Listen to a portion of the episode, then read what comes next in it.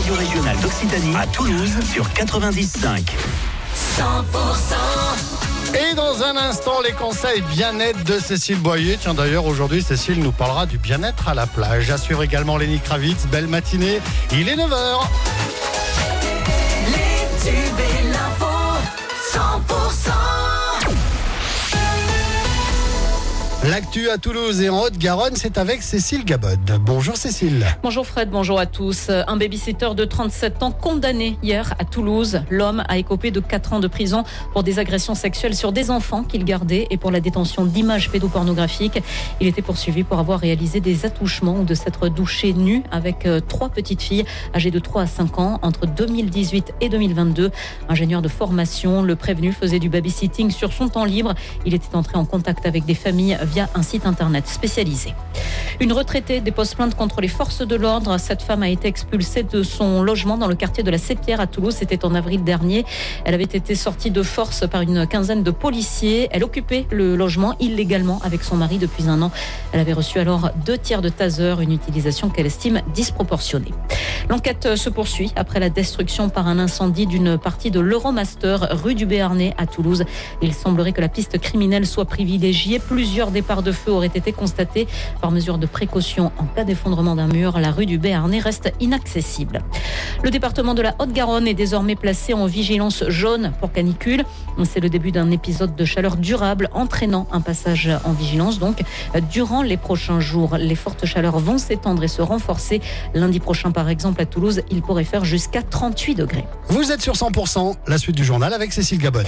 L'équipe de rugby du Japon, qui sera basée à Toulouse pour la prochaine Coupe du Monde, a passé récemment une commande un peu particulière à une entreprise de la région.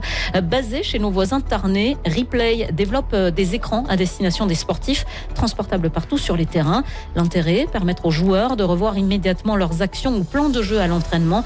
Une sorte de tableau blanc instantané, le tout monté sur un support ou une voiturette de golf.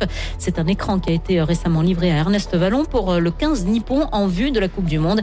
Cette technologie, Emmanuel Guillot l'a développée en partenariat une autre nation et pas n'importe laquelle. Le 15 de France a reçu le tout premier modèle. Écoutez. Alors en fait, euh, ça s'est fait assez naturellement. On a rencontré euh, le DTN à l'époque qui était Didier Rétière euh, et Julien Pichon qui travaille sur la performance.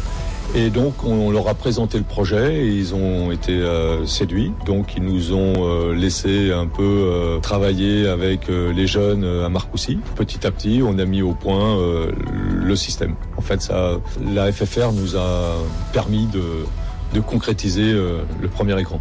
Et dans le foot, le club anglais de Brentford ainsi que l'ensemble des centres de formation de l'Hexagone en disposent.